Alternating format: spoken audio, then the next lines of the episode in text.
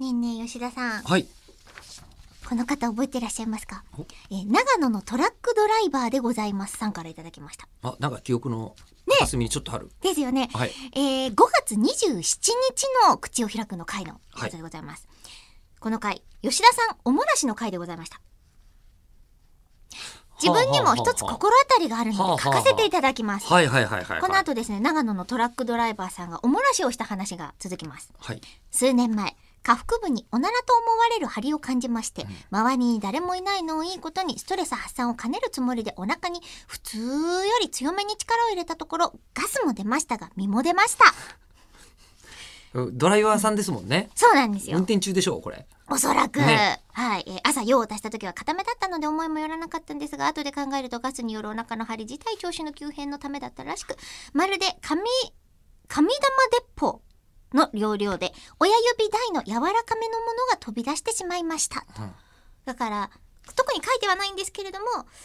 吉田さんもそうだったんじゃないですかっていうフォローしてくださってるメールだと私は読み取っておりますうんなるほど。はい5月の27日ですもう夏だからただ忘れようか5月の27日に、えっ、と、話をした、えー漏らした話が、どの規模の漏らしたやつか覚えてないんで、えもうスタジオであのー脱いでたって話をスタジオで、あーああの時はどもうだうったた多分我々が聞いてたの全漏らしだったと思いますよじゃあま全部したもとう間に合わなかった親指だ台ってレベルじゃないですね。あそうじだゃ仲間にあ、 だとすると。なれたと思もっしたのかしにてすみません、せっかく言っていただいた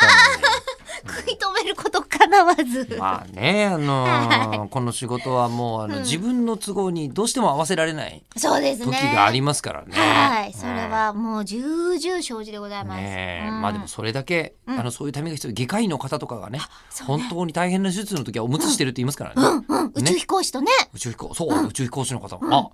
聞いてみよう今度、ね、うん、 9月の8日。 9月の8日の、はいそのジャックささんんの。の曽根さんに。曽根さんもそうですし曽根さんもその日を持つとかってことはないよね。どういや曽根さんは別にあだの大丈夫。技術者の方なんで現状あ、でそっかそっか。でも宇宙飛行士の金井さんとはいもう打ち合わせしたじゃないですか、うんうん打ち合わせした時にやっぱり宇宙飛行士はお手洗い大変みたいな話をちょっと若干されて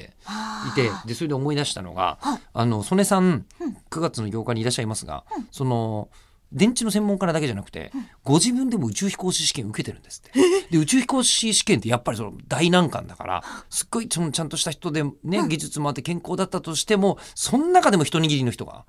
選ば選ばれてるんだけどー。で白いドミナを延々並べ続けるとかって。それは宇宙兄弟のイメージありすぎる 本当はどうか知りませんけどあのとりあえずその辺の本当の話を曽根さんは知ってるはずなんで9月8日もしよろしければ、聞きたいです。